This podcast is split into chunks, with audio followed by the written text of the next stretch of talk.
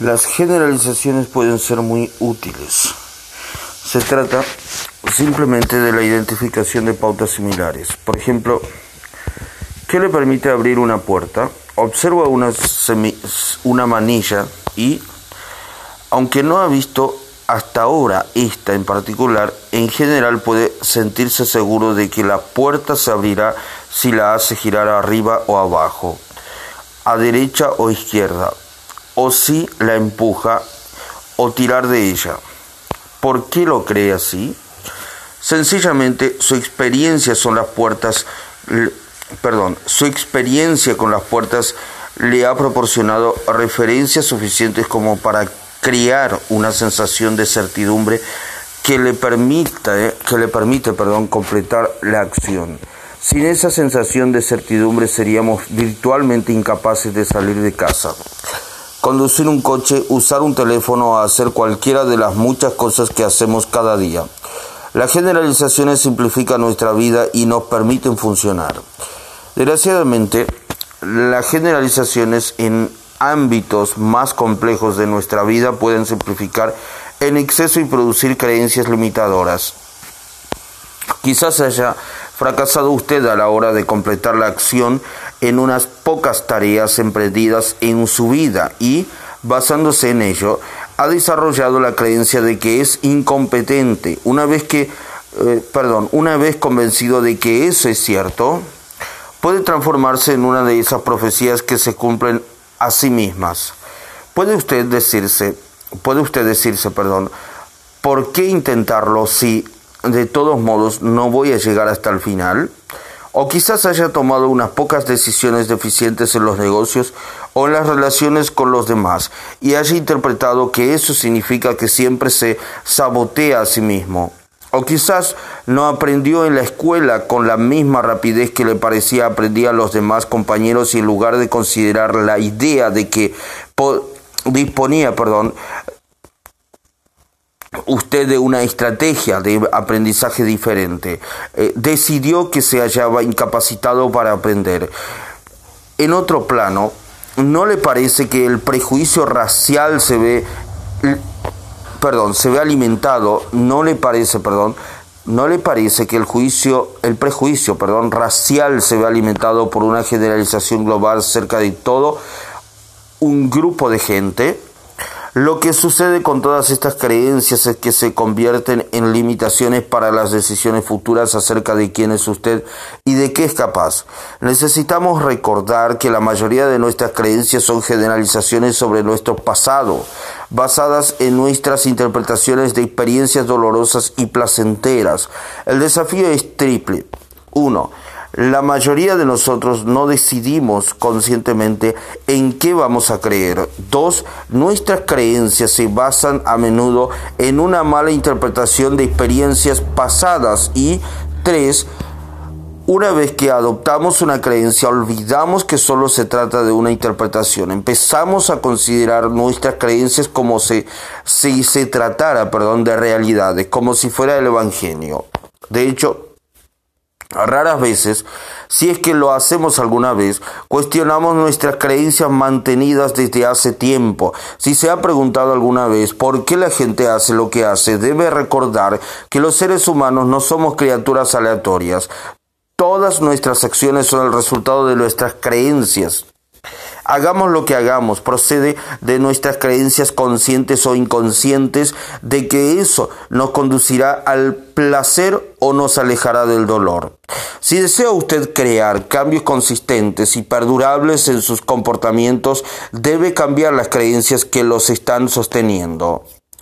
Las creencias tienen el poder de crear y de destruir. Los seres humanos tenemos una importante habilidad que tomar, perdón, para tomar cualquier experiencia de nuestras vidas y crear un significado que nos incapacita o que puede salvar literalmente nuestras vidas. Algunas personas han tomado el dolor de su pasado y se han dicho, debido a eso, ayudaré a eso a los demás, perdón. Como yo fui violada, procuraré que nadie vuelva a hacerlo. O bien, como he perdido a mi hijo o a mi hija, procuraré establecer una diferencia en el mundo. No se trata de algo en lo que esas personas desean creer, sino que más bien adoptan ese tipo de creencias como una necesidad de ser capaces de recoger los fragmentos y seguir adelante. Llevando vidas capacitadas, Todas tenemos capacidad para crear significados que nos den poder, pero muchos de nosotros nunca la aprovechamos o ni siquiera la reconocemos. Si no adoptamos la creencia de que hay una razón para las tragedias inexplicables, inexplicables perdón, de la vida, entonces empezamos a destruir nuestra capacidad para vivir realmente. Cuando el psiquiatra Víctor Frank y otras víctimas del holocausto sobrevivieron a los horrores de Auschwitz y de otros campos de concentración, observó la necesidad de ser capaces de crear un significado a partir de las experiencias más dolorosas de nuestras vidas. Frank observó que aquellos pocos y especiales que habían logrado sobrevivir a este infierno en la tierra tenían una cosa en común, fueron capaces de soportar y transformar su experiencia, encontrando un significado capacitador para su dolor. Desarrollaron la creencia de que como habían sufrido y sobrevivido serían capaces de contar su historia y asegurarse de que ningún otro ser humano sufrirá jamás de ese modo. Las creencias no se limitan a golpear nuestras emociones o acciones, pueden cambiar literalmente nuestros cuerpos en cuestión de momentos. Tuve el placer de entrevistar al profesor de Yale y autor de bestsellers, el doctor Bernier Siegel. Al empezar a hablar sobre el poder de la creencia, Bernier compartió conmigo algunas de las investigaciones que había realizado con desórdenes de personalidad múltiple.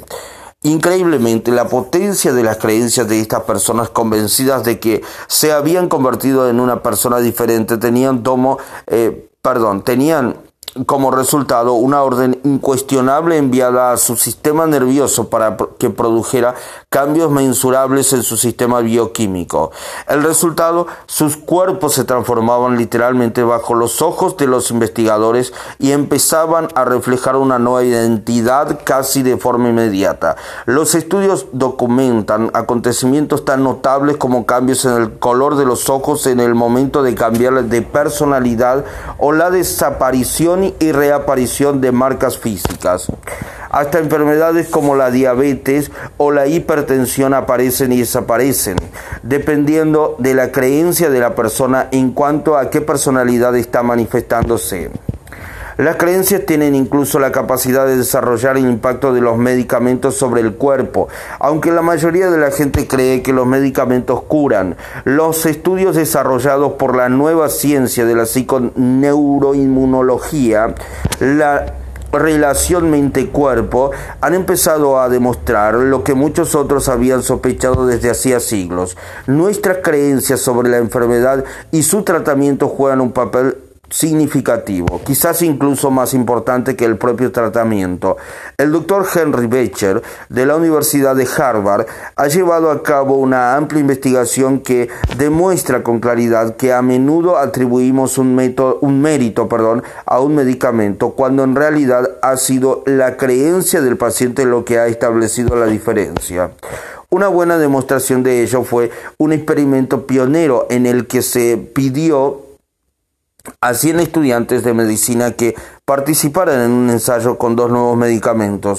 Se les describió uno de ellos como un superestimulante contenido en una cápsula roja y el otro como un super tranquilizante contenido en una cápsula azul, sin que los estudiantes lo supieran que había intercambiado el contenido de las cápsulas. La roja era un barbiturato y la azul una enfetamina. No obstante, la mitad de los estudiantes desarrolló reacciones físicas en consonancia con lo que ellos mismos esperaban y que era exactamente opuesta a las reacciones químicas que deberían haber producido esos medicamentos en sus cuerpos.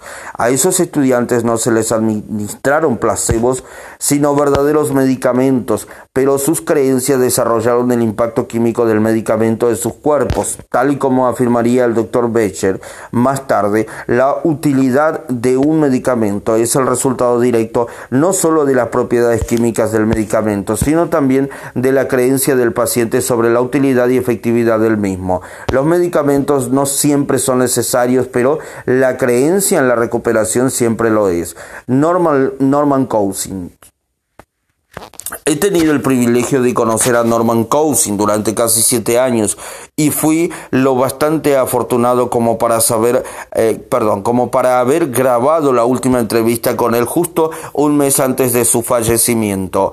En esa entrevista compartió conmigo una historia sobre la fuerza con la que las creencias afectan a nuestros cuerpos. Durante un partido de fútbol en Monterrey Park, un suburbio de Los Ángeles, varias personas experimentaron los síntomas de intoxicación por gestión, perdón, por ingestión de pescado. El médico que las examinó dedujo que la causa se encontraba en una bebida refrescante expedida eh, por una máquina automática ya que todos los pacientes habían adquirido una antes de sentirse enfermos. Se hizo un anuncio por los altavoces del campo pidiendo que nadie utilizase, utilizara, perdón, esa máquina en concreto, porque algunas personas se habían puesto enfermas y a continuación se describieron los síntomas. En los graderíos de, se produjo inmediatamente una gran confusión y gran número de personas vomitó y se desvaneció. Hasta algunas de las que se ni siquiera, perdón, se habían acercado a la máquina se pusieron enfermas. Aquel día, las ambulancias de los hospitales cercanos hicieron su agosto yendo y viniendo al estudio, transportando a gran cantidad de aficionados enfermos, cuando se describió que la causa no se encontraba en la máquina automática y así se anunció, la gente se recuperó milagrosamente. Debemos darnos cuenta de que nuestras creencias tienen la capacidad para hacernos sentir enfermos o sanos en un instante. Se ha demostrado que las creencias afectan a nuestros sistemas inmunológicos y, lo que es más importante, que pueden darnos la resolución para emprender una acción o debilitar y destruir nuestro impulso. En este mismo instante, las creencias configuran cómo responde usted a lo que está leyendo y ¿Qué va a hacer con lo que está aprendiendo en este libro? A veces desarrollamos creencias para crear limitaciones o, fortaleza dentro de un contexto muy específico. Por ejemplo, cómo nos sentimos en cuanto a nuestra habilidad para cantar o bailar, arreglar un coche o efectuar un cálculo. Otras creencias son tan generalizadas que dominan virtualmente cada uno de los aspectos de nuestras vidas, ya sea negativa o positivamente. A estas las denomino creencias globales. Las creencias globales son las convicciones gigantescas que tenemos acerca de todo lo que afecta a nuestras vidas. Se relacionan con nuestras identidades, la gente, el trabajo, el tiempo, el dinero y la vida misma. Esta generalización gigantescas se expresan a menudo como es, soy, son, la vida es, yo soy, las personas son, como ya puede imaginarse. Creencias de esta magnitud tienen capacidad para configurar y matizar cada aspecto de nuestras vidas.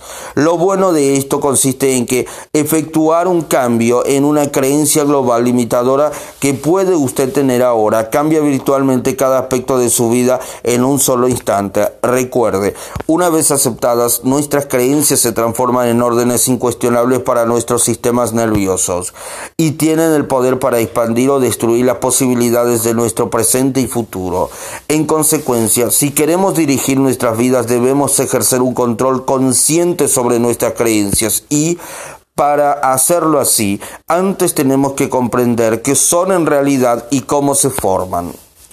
¿Qué es una creencia? En efecto, Eh, ¿Qué es una creencia? A menudo hablamos de las cosas sin tener una idea muy clara de lo que son en realidad. La mayoría de la gente trata de creencia como si fuera una cosa, cuando en realidad se trata de un sentimiento de certidumbre sobre algo. Si afirma creer que es inteligente, lo que está diciendo en el fondo es siento la certidumbre de que soy inteligente.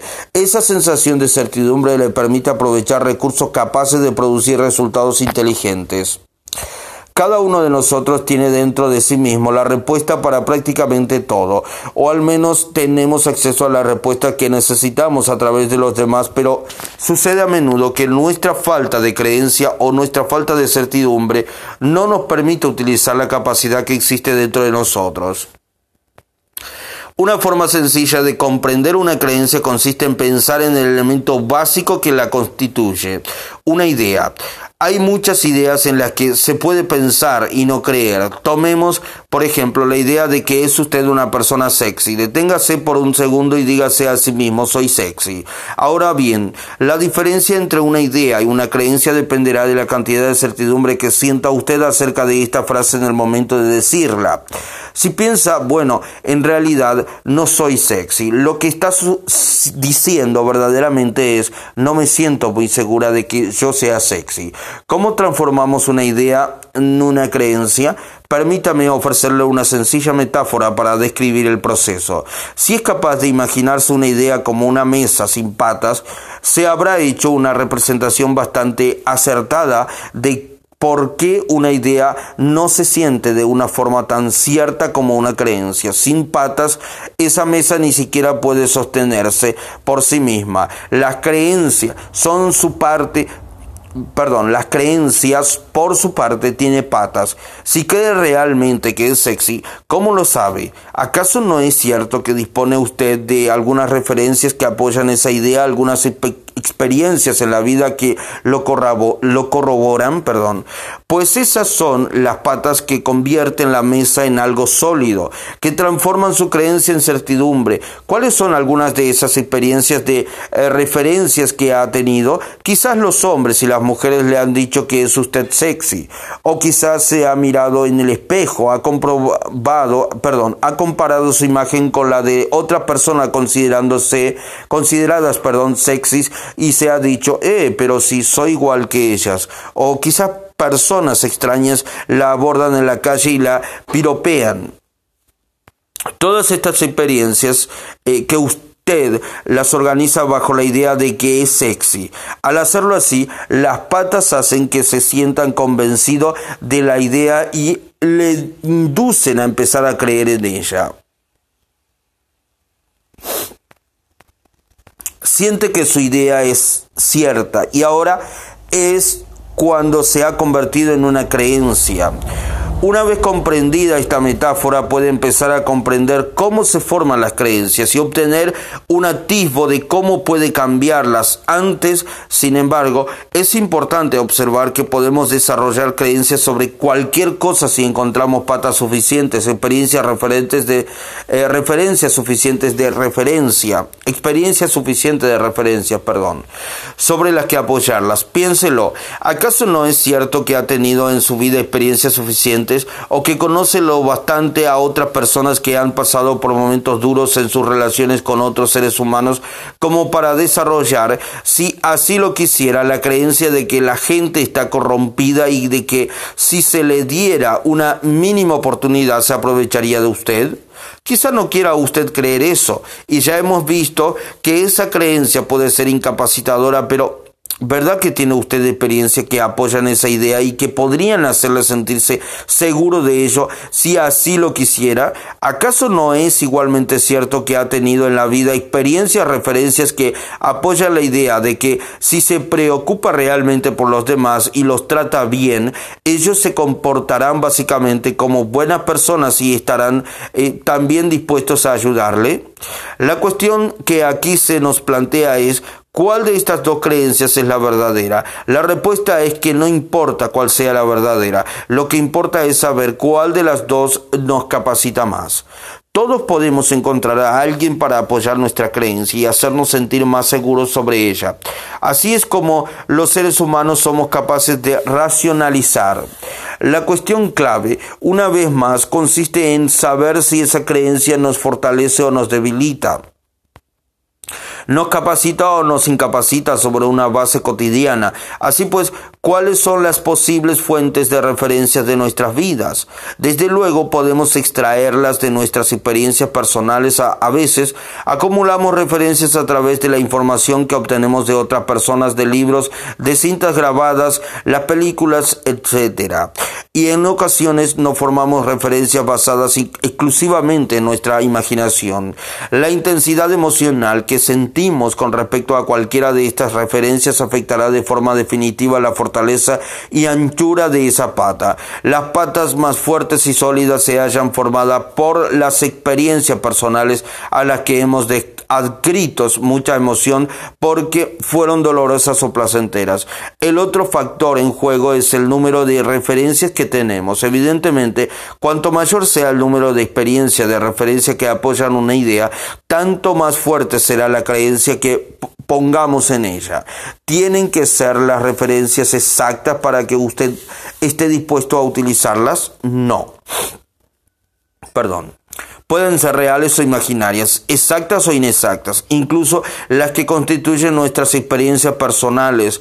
Por muy sólidamente que las eh, sintamos, pueden verse distorsionadas por nuestra propia perspectiva personal.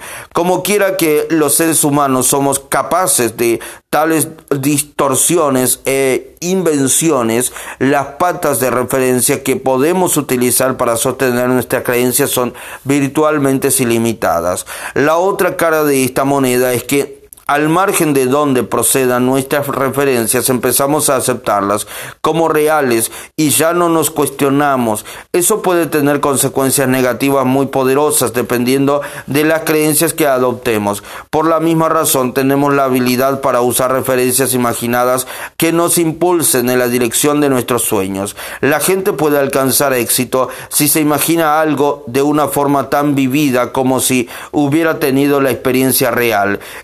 Debe a que nuestro cerebro no puede establecer la diferencia entre algo imaginario vividamente y algo experimentado en la realidad. Con una intensidad emocional y una repetición suficientes, nuestros sistemas nerviosos experimentan algo como real, aun cuando no haya ocurrido todavía. Todas las personas que han logrado grandes cosas y a las que entrevistado tienen habilidades para lograr sentirse seguras de que pueden alcanzar el éxito, aunque nadie lo haya conseguido antes de que ellas. Han sido capaces de crear referencias allí donde antes no existían y lograr así lo que parecía imposible. Cualquiera que utilice una computadora reconocerá con facilidad el nombre Microsoft, pero la mayoría de la gente no se da cuenta de que Bill Gates, el cofundador de esa empresa, no fue simplemente un genio con suerte, sino una persona que avanzó sin referencias que apoyan su creencia. Al descubrir que una empresa de Albuquerque estaba desarrollando algo denominado computadora personal y que necesitaba un software básico, se puso en contacto con ellos y les prometió entregárselo, a pesar de que en ese momento no lo tenía. Su verdadero genio consistió en la habilidad para crear una sensación de certidumbre. Había mucha gente tan inteligente como él, pero él utilizó su certidumbre para aprovechar sus propios recursos y pocas semanas más tarde él y su socio había desarrollado un lenguaje que hizo posible la computadora personal.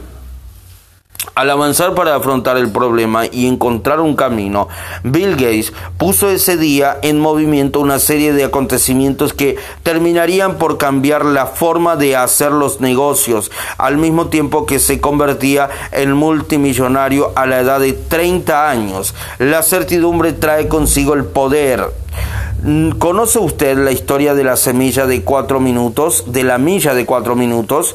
Durante miles de años, la gente sostuvo la creencia de que era imposible para un ser humano recorrer una milla de distancia en menos de cuatro minutos. En 1954, sin embargo, Roger Bannister rompió esta importante barrera. Se puso a conseguir lo imposible, no solo mediante una preparación física, sino también mediante el constante ensayo del intento en su mente rompiendo mentalmente la barrera de los cuatro minutos en tantas ocasiones y haciéndolo con tanta intensidad emocional que creó referencias vividas que se convirtieron en una orden incuestionable para que su sistema nervioso produjera el resultado. Mucha gente, sin embargo, no se da cuenta de que el aspecto más grandioso de esta hazaña es lo que hizo para los demás. Nadie había sido capaz de recorrer la milla en cuatro minutos en toda la historia de la raza humana. Pero un año después de que Roger rompiera esa barrera, ya lo habían conseguido también otros 37 corredores. Su experiencia les proporcionó referencias lo bastante fuerte como para crear la sensación de certidumbre de que ellos también podían hacer lo imposible. Un año más tarde ya eran 300 corredores lo que habían hecho lo mismo. La creencia que se convierte en verdad para mí es aquella que me permite hacer un mejor uso de mi fuerza, el mejor medio de poner en acción mis virtudes. André Guide. La gente desarrolla con frecuencia creencias limitadoras acerca de quiénes son y de qué son capaces. Como no han alcanzado éxito en el pasado, creen que no, eh, que no lo podrán alcanzar en el futuro. Como resultado, a partir de su temor al dolor, empiezan a enfocar constantemente la atención a ser realistas. La mayoría de quienes dicen una y otra vez seamos realistas está viviendo en realidad en el temor mm, mortalmente asustada ante la posibilidad de verse defraudada de nuevo. A partir de ese temor, desarrollan creencias que les hacen vacilar. No están dispuestos a entregarlo todo y en consecuencia obtienen resultados limitados.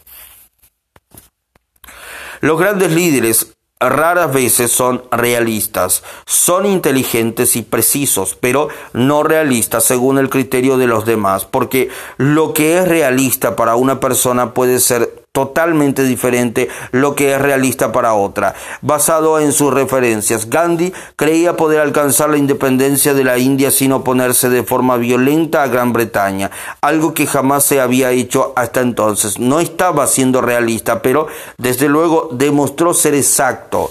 Por eso mismo, tampoco fue nada realista que un hombre creyera poder ofrecer al mundo felicidad construyendo un parque de atracciones en medio de un naranjal y cobrando a la gente no solo por subir en las atracciones, sino incluso por entrar en el recinto. Y, sin embargo, Walt Disney poseía un sentido de la certidumbre como pocas personas y fue ese optimismo suyo el que transformó sus circunstancias.